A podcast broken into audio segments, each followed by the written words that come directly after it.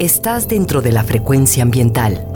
Listos para un recorrido por los temas más relevantes en materia de medio ambiente en nuestro estado. Frecuencia ambiental. Conduce Sandra Gallo Corona. Bienvenidos. Hola, buenas tardes, bienvenidos, bienvenidas a su programa Frecuencia Ambiental. Muchas gracias por permitirnos acompañarles hoy sábado 19 de febrero de 2022 soy Sandra Gallo y estaré con ustedes hasta las 4 de la tarde. Estamos transmitiendo desde Jalisco Radio en el área metropolitana de Guadalajara a través del 96.3 de FM y también saludamos a quienes nos sintonizan desde el 630 de amplitud modulada. Saludo también a quienes nos sintonizan cada sábado desde su teléfono móvil o computadora a través de www.jaliscoradio.com. Saludos también a quienes nos sintonizan desde todas las regiones de nuestro estado, en la región Valles, la Ciénega, la región Lagunas, el sur y sureste, los Altos y también a quienes nos escuchan desde el mar en la región Costa, así como quienes nos sintonizan desde las hermosas montañas de la Sierra Madre Occidental y el territorio Huirrárica en la zona norte. Muchas gracias por escucharnos. Les recuerdo que pueden escuchar los programas anteriores a través de la página web de la CEMADET. También pueden hacerlo si visitan la página gobhal.mx, diagonal Spotify Frecuencia Ambiental. Y pueden comunicarse con nosotros a través de nuestras redes sociales, que son la página de Facebook y a través de vía Twitter. En ambas redes nos encuentran como arroba semadethal.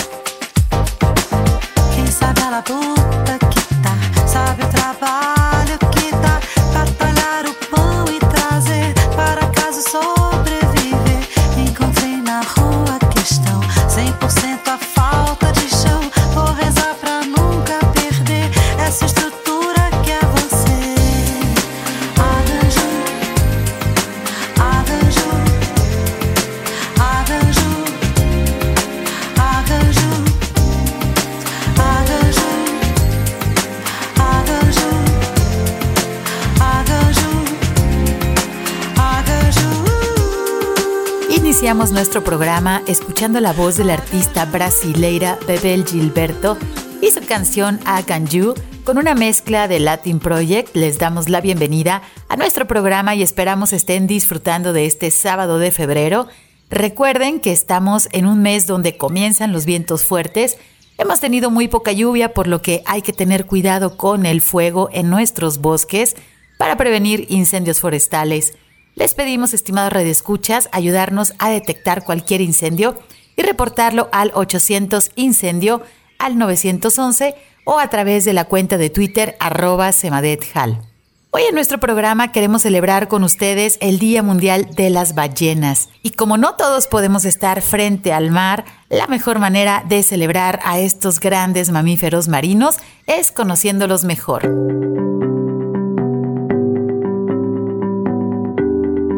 Platicarles que la Comisión Ballenera Internacional propuso la creación del Día Mundial contra la Caza de Ballenas para detener la caza furtiva y la extinción de los cetáceos. Actualmente, esta efeméride ambiental es mejor conocida como el Día Mundial de las Ballenas y los Delfines. La Comisión Ballenera Internacional es el único foro multinacional para el manejo y conservación de las ballenas. Esta comisión se encarga de desarrollar los acuerdos internacionales y también coordina investigaciones de primer nivel. Las ballenas son los animales más grandes que existen. Pertenecen a un grupo de mamíferos marinos conocidos como cetáceos. Los cetáceos son un grupo de mamíferos completamente adaptados a la vida en el agua el nombre cetáceo deriva del griego ketos, que significa ballena o monstruo marino. Este nombre fue otorgado por Aristóteles para referirse a los animales acuáticos que tienen respiración pulmonar. Los cetáceos no son peces, ya que como nosotros tienen sangre caliente, respiran aire a través de sus pulmones y dan a luz a crías que se alimentan de leche materna bajo el agua. Las ballenas tienen un oído excelente y son mucho más eficientes que los mamíferos terrestres para utilizar el oxígeno del aire que respiran. Entre las adaptaciones a la vida submarina, las ballenas tienen un tórax que es colapsable, lo que les ayuda cuando se sumergen a gran profundidad. También poseen una capa de grasa muy gruesa que les ayuda a mantenerse aisladas de las frías temperaturas del océano. Con base en investigaciones científicas, se cree que las ballenas evolucionaron de mamíferos terrestres, pero regresaron a vivir al océano y ahora están perfectamente adaptadas a la vida submarina. La forma de su cuerpo es hidrodinámico y han perdido casi todo el pelo en su piel para evitar la fricción y mejorar su desplazamiento en el agua. De ahí que sus extremidades se transformaron en aletas. Existen dos tipos principales de cetáceos o ballenas, las que pertenecen al grupo de los misticetos como la ballena jorobada y la ballena azul, que son aquellas que tienen unas estructuras en sus hocicos llamadas barbas. Las barbas son unas placas en forma de grandes peines que forman una red que les ayuda a filtrar su comida. La gran mayoría de las grandes ballenas son barbadas y se alimentan principalmente de pequeños bichitos llamados krill, que son muy parecidos a los camarones. El otro tipo de ballenas que existen son el grupo de los odontocetos o ballenas dentadas, como los cachalotes y las orcas. Desde el año 1986, la captura y cacería de los cetáceos está prohibida a nivel mundial. México forma parte de la Comisión Ballenera Internacional, por lo tanto, la cacería está prohibida en nuestras aguas territoriales y el dañar a las ballenas es un delito federal.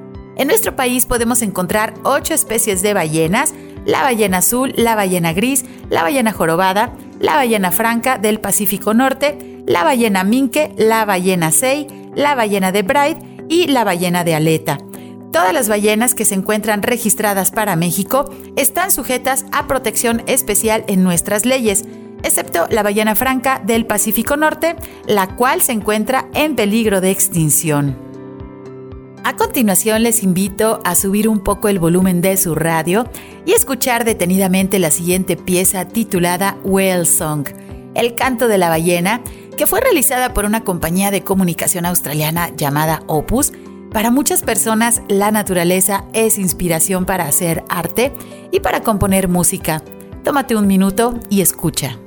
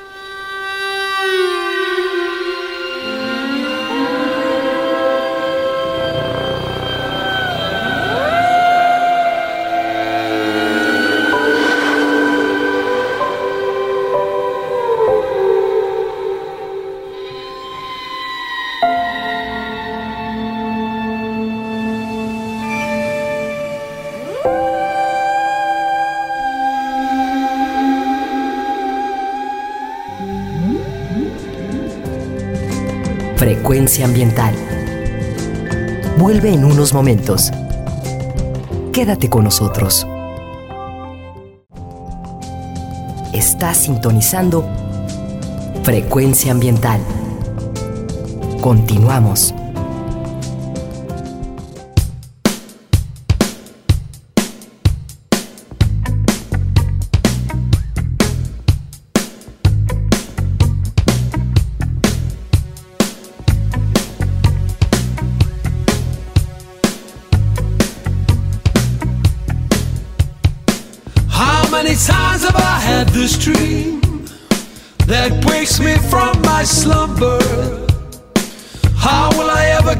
Sleep again? Counting sheep in a book of numbers. How many times have I had this dream? With you walking towards me from the river. And when will I ever get to rest again? Wondering if I can deliver This is the sound of rushing water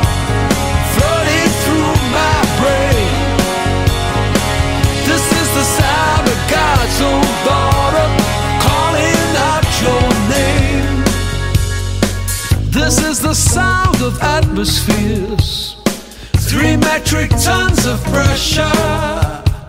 This is the sum of all my fears, something I just can't measure. I remember the story of Jonah. He was trapped in the belly of a whale. Many times must he succeed? How many times must he fail? This is the sound of rushing water flooding through my brain.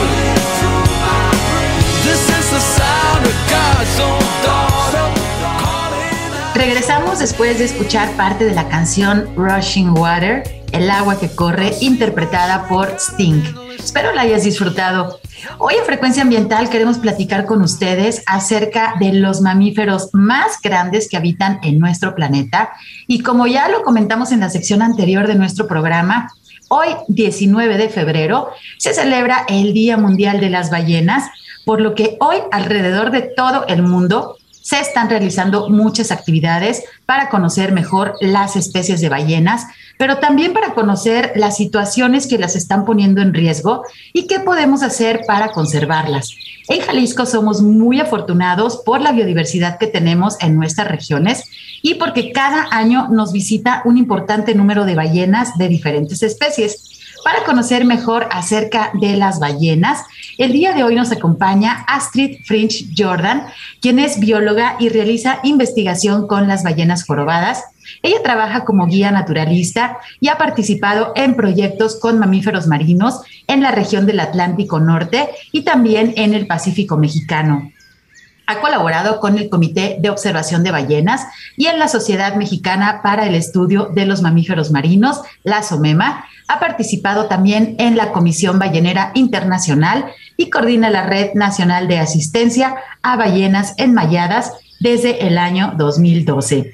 Buenas tardes, Astrid, bienvenida, ¿cómo estás? Muy bien, Sandra, muchísimo gusto de acompañarlos en este día tan especial para las ballenas y bueno, y también para nosotros que nos dedicamos a trabajar con ellas. Pues muchísimas gracias por acompañarnos hoy en Frecuencia Ambiental. Sabemos que en estas fechas están todavía muy activos en el trabajo de campo, pero muchísimas gracias por tomarte el tiempo para compartir pues información acerca de las ballenas con nuestros radioescuchas y ya hemos dedicado algunos programas de frecuencia ambiental que de hecho pueden consultarlos a través de nuestro sitio en la plataforma Spotify, donde pues bueno, eh, tratamos el tema justamente de las actividades de los avistamientos de ballenas en la región de la costa de Jalisco. Pero Astrid, eh, me gustaría iniciar nuestra entrevista el día de hoy. Si nos puedes mencionar pues por qué Bahía de Banderas es importante para las ballenas y qué especies habitan o nos visitan pues en esta región. Bueno, pues mira, la Bahía de Banderas es un lugar muy especial porque aquí es donde realmente termina el eje neovolcánico transversal, ¿no? Entonces se unen las dos regiones biogeográficas, la del norte y la del sur, y lo mismo sucede en el mar, ¿no? Entonces, en el mar somos la entrada o la boca de lo que conocemos como el Golfo de California, que si recuerdan, pues Jacques Cousteau llamó el acuario de, del universo, ¿no? Del planeta. Y pues nosotros somos el inicio de, de, esa entrada y como cualquier entrada es distinta de todo el, centro de, del Golfo de California. Pero bueno, pues somos uno de los principales sitios de agregación de las ballenas jorobadas, que bueno, son de las que más vamos a estar platicando el día de hoy.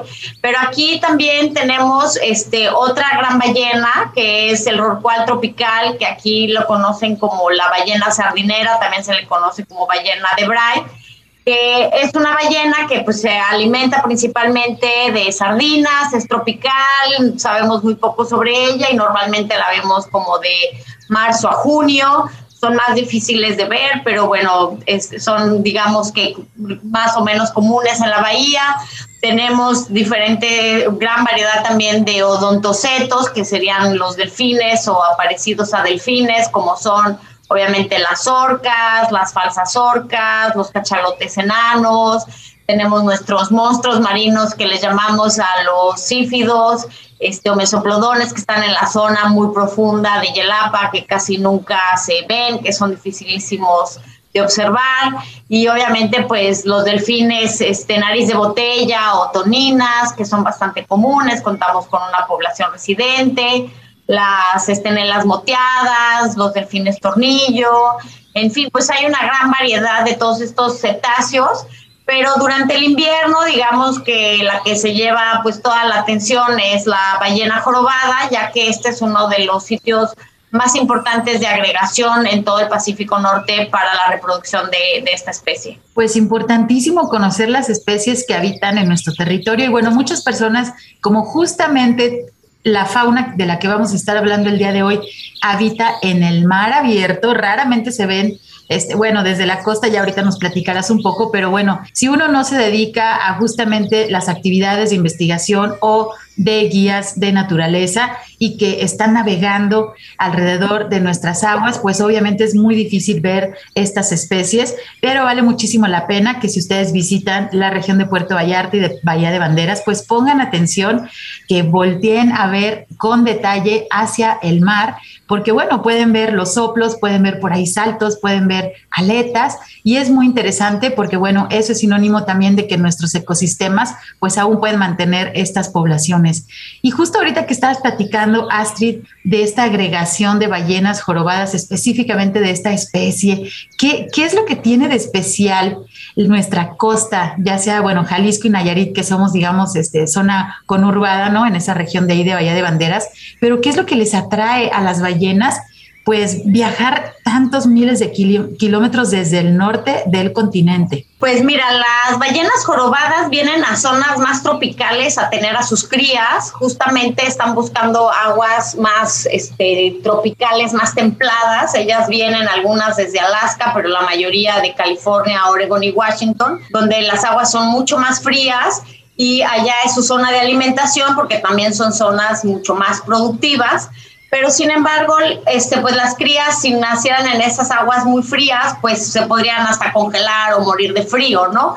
Entonces, por eso están buscando primero, pues estas aguas más templadas, poco más tropicales, pero también lo que están buscando es que sean aguas protegidas, porque pues estamos hablando, aunque sean unas crías enormes de cuatro metros, tonelada y media de recién nacidas, pues no dejan de ser unos bebés ¿no? Entonces son unos bebecitos comparados con su mamá que tienen que aprender todo. Entonces necesitan una región donde estén protegidos y Bahía de Banderas es muy especial, sobre todo en su zona norte, porque tenemos una plataforma continental muy extensa. Eso quiere decir que tenemos aguas someras o poco profundas, poco profundas pues para ballenas, ¿verdad?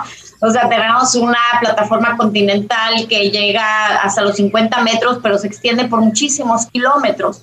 Después, del lado sur, donde están los arcos, Yelapa, Mismaloya, es justamente lo contrario. Tenemos una plataforma continental muy pequeña porque la Sierra Madre del Sur llega directo como que al océano y se va hasta el fondo y entonces tenemos el cañón del diablo de los arcos, ¿no? Que llega hasta los 1500 metros de profundidad, que es una locura. Entonces, pues esta diversidad de hábitats marinos, ¿no? Si se imaginan las montañas, pero abajo, ¿no? Es como si tuviéramos todo un valle y después unas montañas, pero abajo del mar, este, es lo que le gusta a las ballenas, encuentran esa este, pues tranquilidad y protección. Entonces, pues por eso tenemos tantas ballenas visitándonos este, aquí en la bahía, que claro, pues tiene ese gran privilegio, pero pues también la responsabilidad, ¿no? Porque es una zona muy importante para su reproducción. Y fíjese, Radio Escuchas, qué importante, bueno, el conocer no nada más las cadenas montañosas que tenemos con nuestros bosques, nuestras selvas, sino esta descripción rápida que Astrid nos está haciendo de la Bahía de Banderas, pues la parte sur, la parte norte, qué diferente. Este cañón que nos hablas de más de 1500 metros, bueno, me vino a la mente el cañón del sumidero, que tengo entendido tiene como un kilómetro este, de profundidad en la parte más, este, pues ahora sí que más profunda. Pues imagínense que tenemos este tipo de contrastes, pero bajo el agua. Es muy importante estudiar también qué es lo que está sucediendo abajo del agua, pues para, para conocer qué es la dinámica de las especies que habitan aquí en nuestras costas de Jalisco. Y bueno, que justamente eh, es, es una actividad, la observación de ballenas es una actividad que va tengo entendido, empiezan desde diciembre y terminan en abril, ¿verdad? Terminamos en marzo. Tenemos una fecha que es, eh, empezamos el 8 de diciembre y terminamos el 23 de marzo.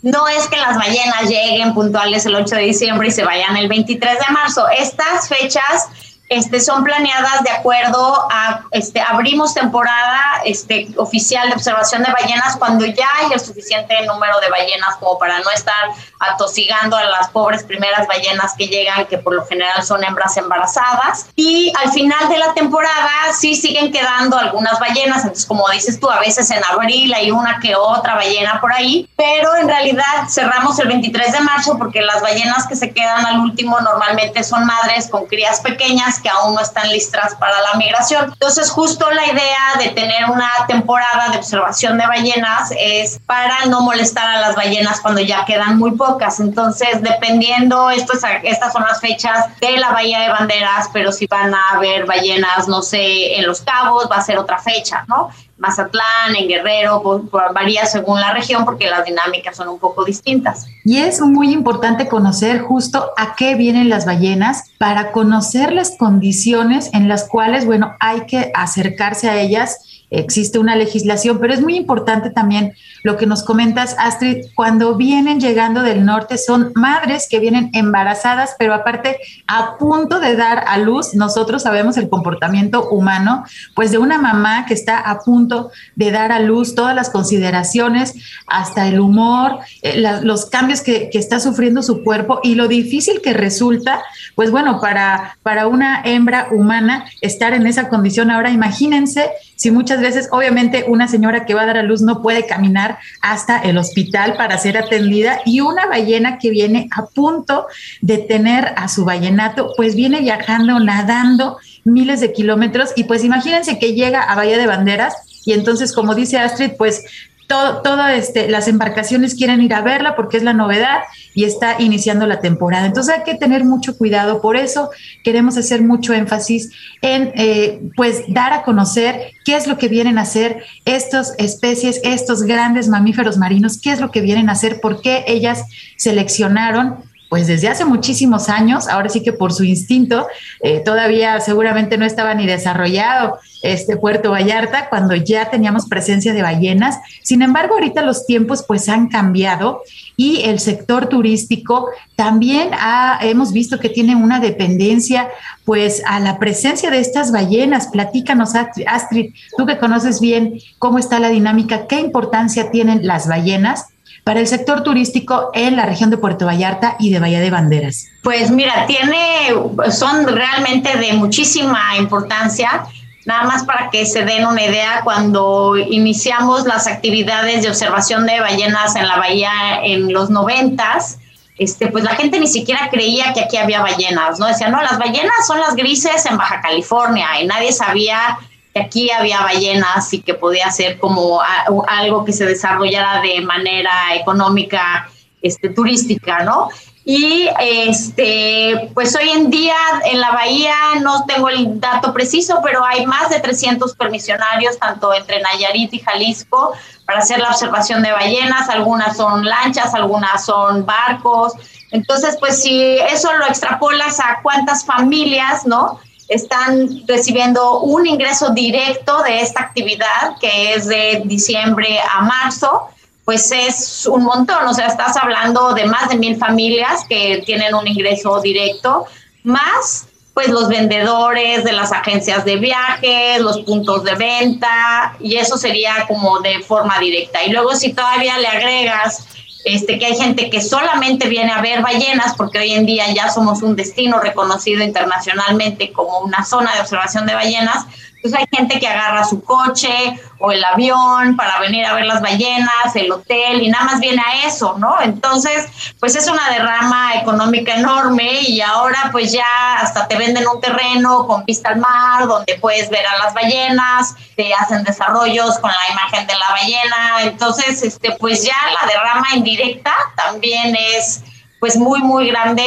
este en torno a este atractivo natural. Y justamente debido a lo que nos comentas, pues creo que la población y también obviamente las personas que se dedican a estas actividades turísticas, pues se tiene una gran responsabilidad de justamente cuidar esto, lo que comentábamos antes de, entrar al aire, que es como una mina de oro, pues justamente para estas familias que se especializan, también para los turistas que vienen pues de diferentes partes del mundo. En verdad es que en esta temporada de invierno, eh, debido al clima, pues en otros eh, países, ¿no? Tan extremo, eh, tenemos muchos vuelos de diferentes lugares, ¿no? Que no nos imaginamos que no están durante todo el año pero Puerto Vallarta es un destino muy reconocido a nivel internacional y que en gran medida depende de los recursos naturales que aún tienen y que, bueno, pues están desafortunadamente amenazados por, por actividades humanas.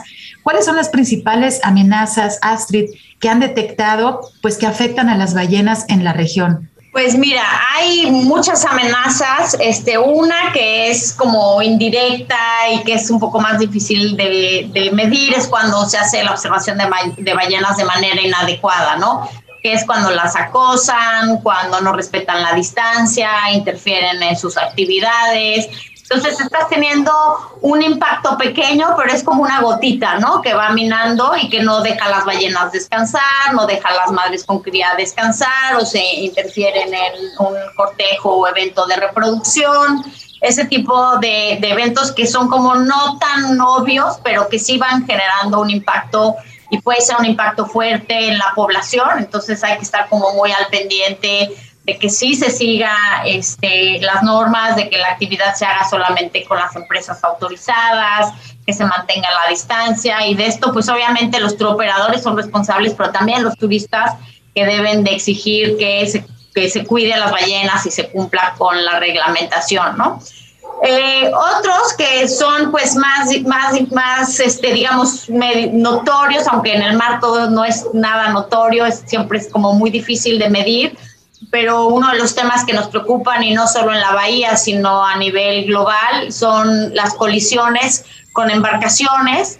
Este, son eventos muy difíciles de medir, sobre todo cuando se trata de embarcaciones grandes que, pues, si chocan con una ballena, a veces ni cuenta se dan, ¿no? En el caso de cruceros o buquetanques y demás. Entonces, sabemos que mueren mucho más ballenas de lo que nos imaginamos, ¿no? En este tipo de accidentes en la Bahía de Banderas, desafortunadamente, también se han dado este tipo de incidentes, pero con embarcaciones menores. Y entonces, pues sí tenemos ballenas que han sobrevivido estas este, colisiones con cicatrices que lo muestran, ¿no? Con heridas frescas, por lo que sabemos que son de la región puede ser de la bahía o de la cercanía de la bahía. Y bueno, pues estos, hasta nosotros tenemos pues lo que le pasó a las ballenas. La gente normalmente no reporta porque pues es un delito federal dañar a una ballena, ¿verdad? Entonces no nos enteramos de cómo quedó la embarcación, si perdieron un motor, si perdieron la transmisión, cuántos miles de pesos perdieron, porque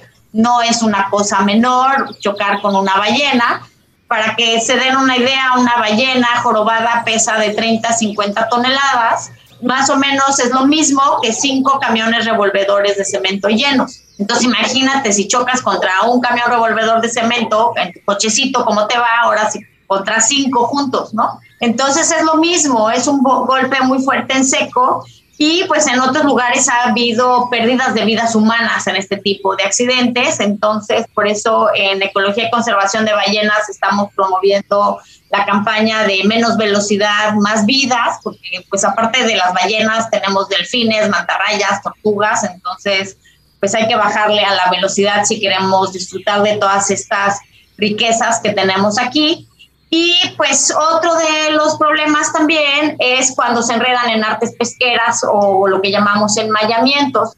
Los enmayamientos también es un problema global, no es solamente un problema de la bahía. Este, al ser una zona de gran agregación de ballenas, también somos una zona donde recibimos un gran número de reportes. No quiere decir que aquí se enmayan las ballenas más, porque aquí hay más ballenas. Aquí es donde recibimos más ballenas que llegan y entonces ya traen las redes. Algunas sí se enmayan aquí, pero otras ya las traen de otros lados.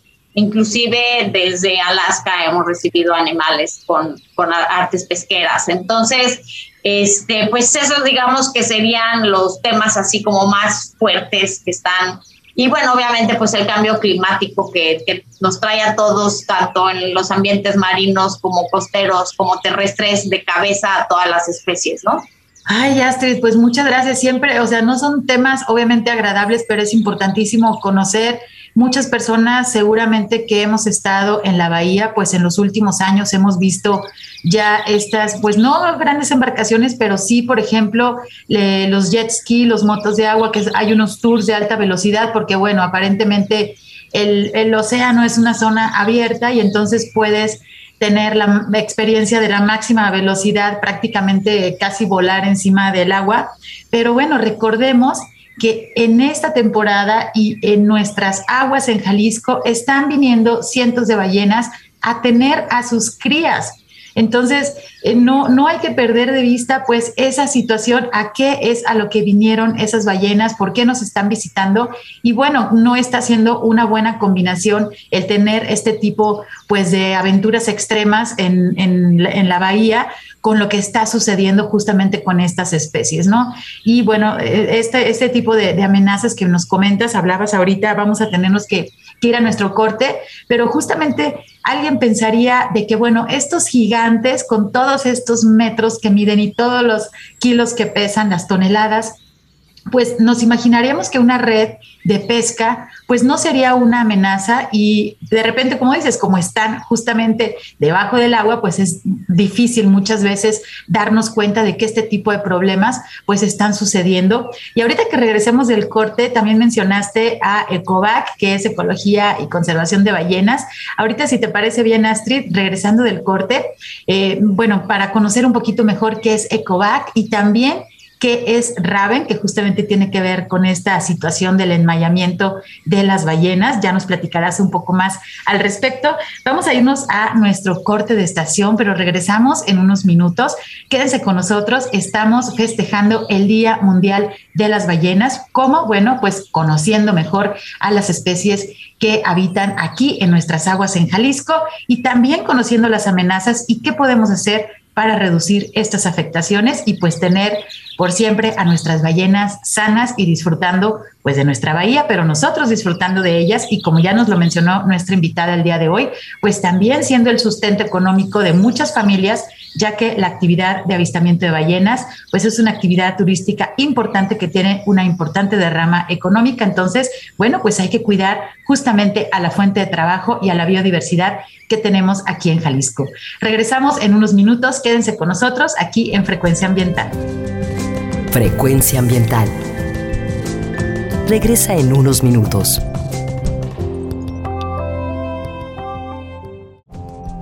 Estamos en la misma frecuencia.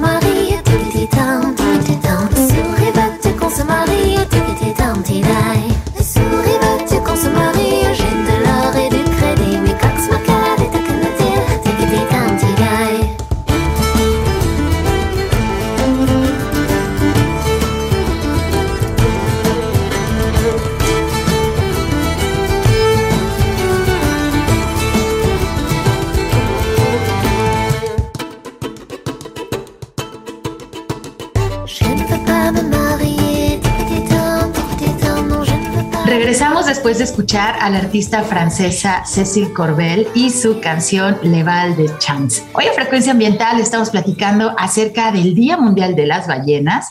Nos acompaña una especialista, la bióloga Astrid Finch, quien lleva muchos años trabajando en la investigación, pero también en la capacitación de estas buenas prácticas para la conservación de las ballenas en la región de Bahía de Banderas. Y bueno, que ahí es una parte de la costa de Jalisco.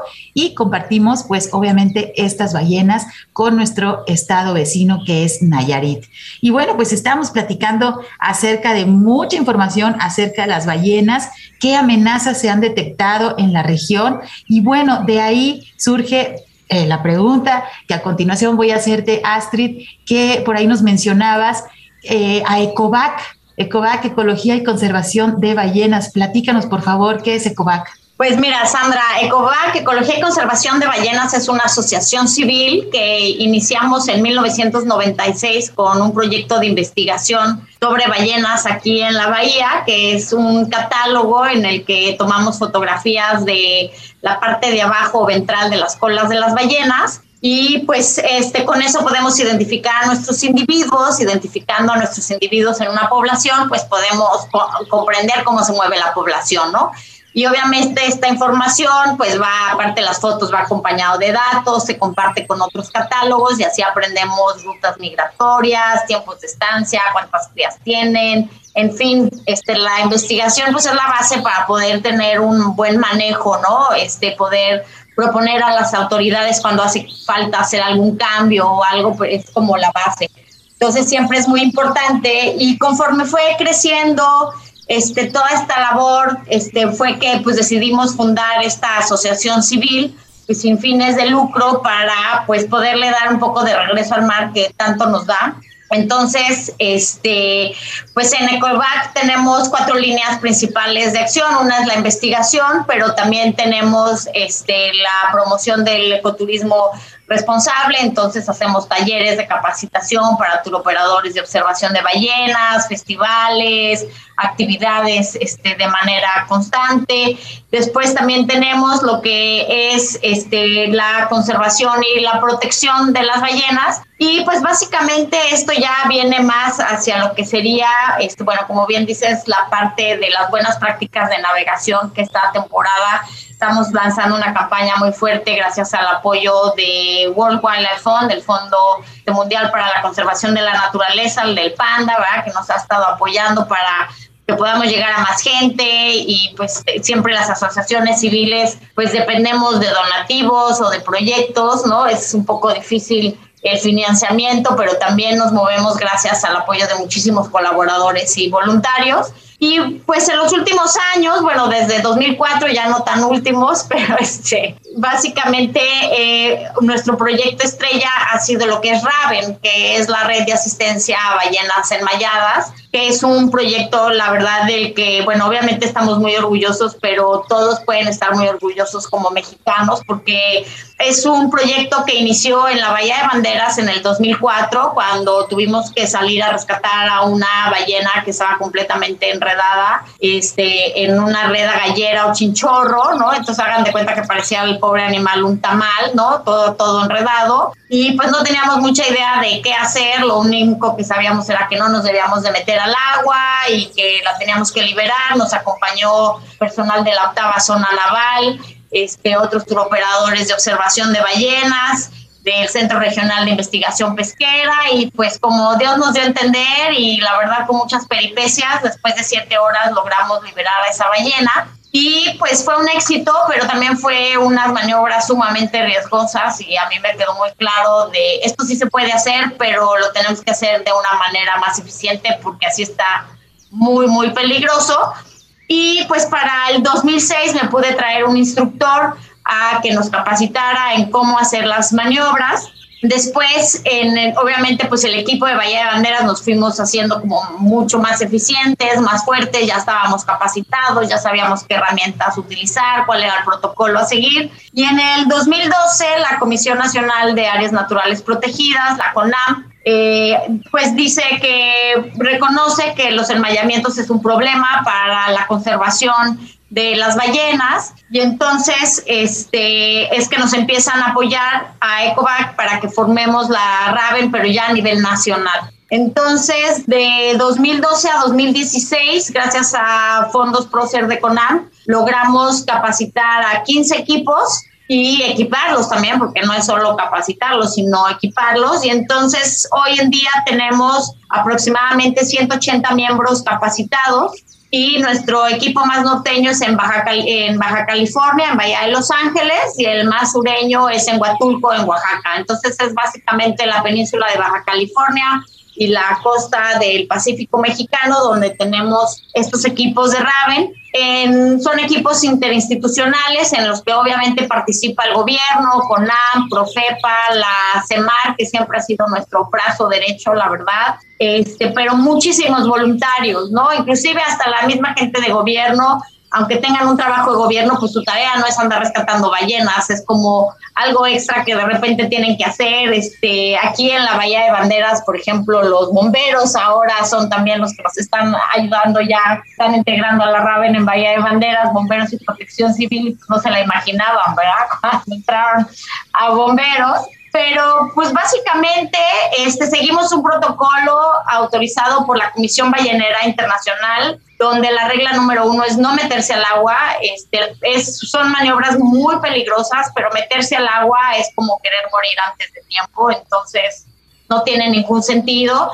Siempre desafortunadamente vemos estos videos que salen del héroe de cinco minutos que se metió al agua, vio a la ballena a los ojos y la liberó, pero lo que no ven son los videos de las personas que han muerto en esas maniobras, porque sí ha muerto gente. Entonces eso pues no se sabe, no se pasa, no se dice por obvias razones.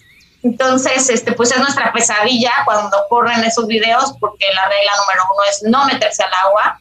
Este, y pues somos muy eficientes, ya estamos cerca de llegar a las 70 ballenas liberadas en los últimos nueve años por Raven. No solo jorobadas, también grises, ballenas de aleta, que es la segunda ballena más grande, el rorcual tropical también, y recientemente en Oaxaca el año pasado también liberaron una falsa orca o una pseudo orca. Entonces, este, pues son de distintas especies, pero somos muy eficientes y a pesar de pues como las limitaciones de recursos económicos, de personal, de movilidad, algo que funciona muy bonito de la red y también por eso la llamamos red, es que por ejemplo a veces yo empiezo unas maniobras aquí en Bahía de Banderas, pero pues no logro terminar, entonces alerto a los equipos aledaños y a veces terminan las maniobras en Mazatlán. ¿No? Entonces, cuando están ellos en alerta, llega la ballena por allá en su ruta de migración, la reubican y terminan las maniobras. Entonces, eso pues ya se ha dado en, en varias ocasiones y pues, funciona muy bien. Entonces, digamos que no contamos con, como en Estados Unidos, que tienen la guardia costera, todo un equipo de personas que solamente están esperando a que suene el teléfono, el número 1800 ballena, ¿no? Para salir. Pues nosotros aquí todos tenemos un trabajo que hacer,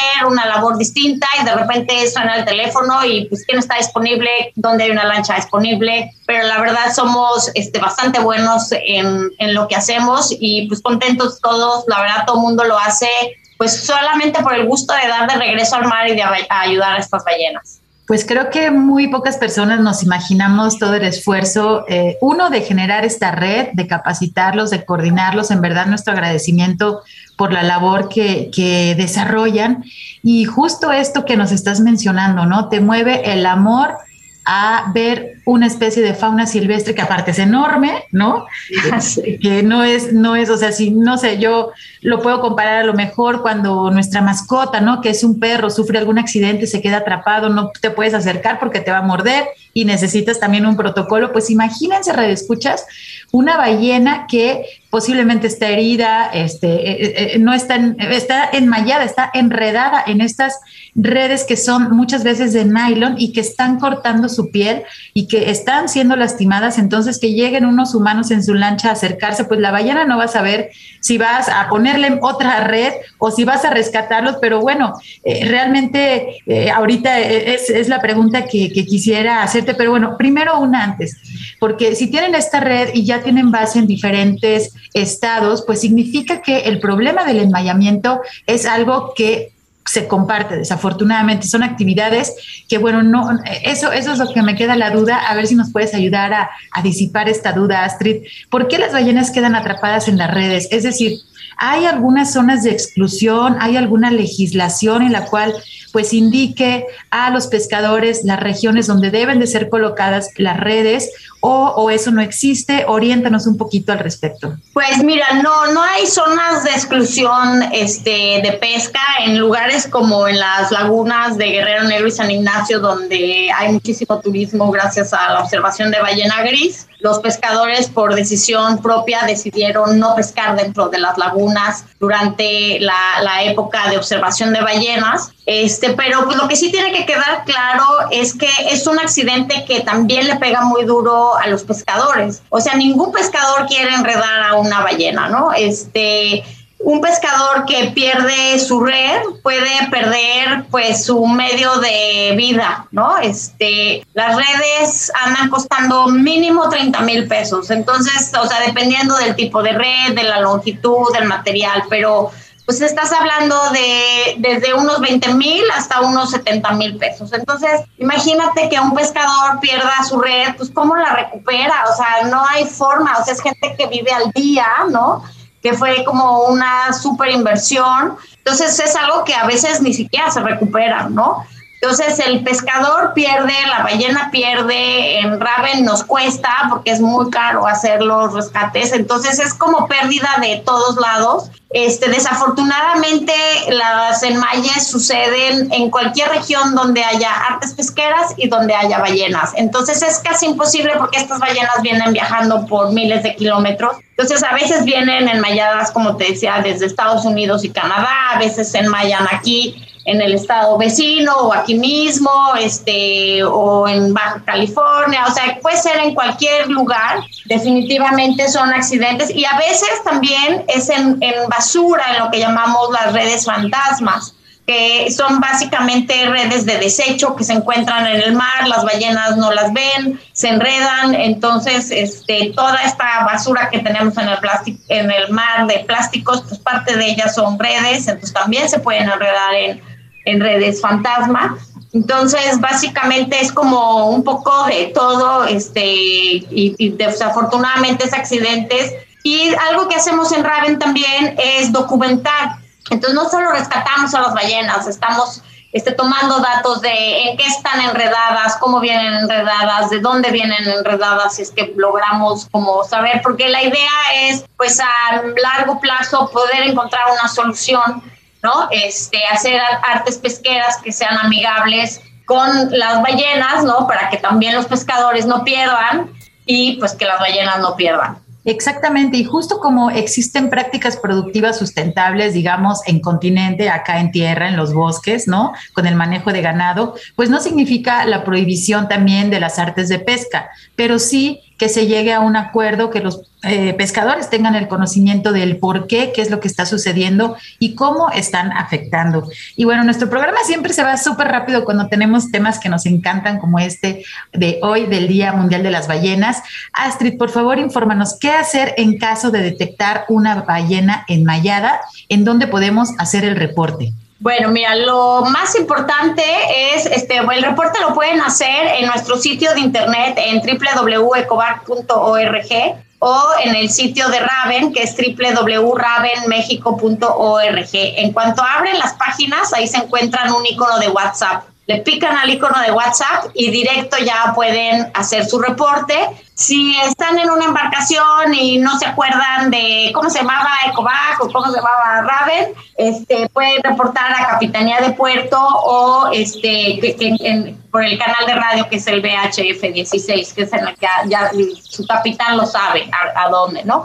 Lo que es muy importante es que si hacen un reporte es que dejen su teléfono, porque a veces llega la información como truncada y ya no sabemos qué hacer. Entonces siempre es muy importante que si ustedes no hacen el reporte vía directa por el WhatsApp, que es donde ya estaríamos en contacto directo con ustedes y lo hacen a través de alguna capitanía de puerto, que por favor dejen un número de teléfono de contacto donde podamos ya la gente de Raven ponerse en comunicación directa con las personas que vieron a la ballena en problemas. La siguiente recomendación sería definitivamente, recuerden no meterse al agua, no quieren morir, entonces no se metan al agua. Es muy importante que no lo hagan. Tampoco que no le corten nada a la ballena, porque a veces creen que cortando un poco la ayudan, pero a veces le cortan un poco y luego ya nosotros no la podemos encontrar. ¿no? O las mismas boyas que traía la ballena, pues era la única forma que nosotros la podíamos ver o le ayudaba a la ballena a flotar para que no se fuera al fondo con el peso.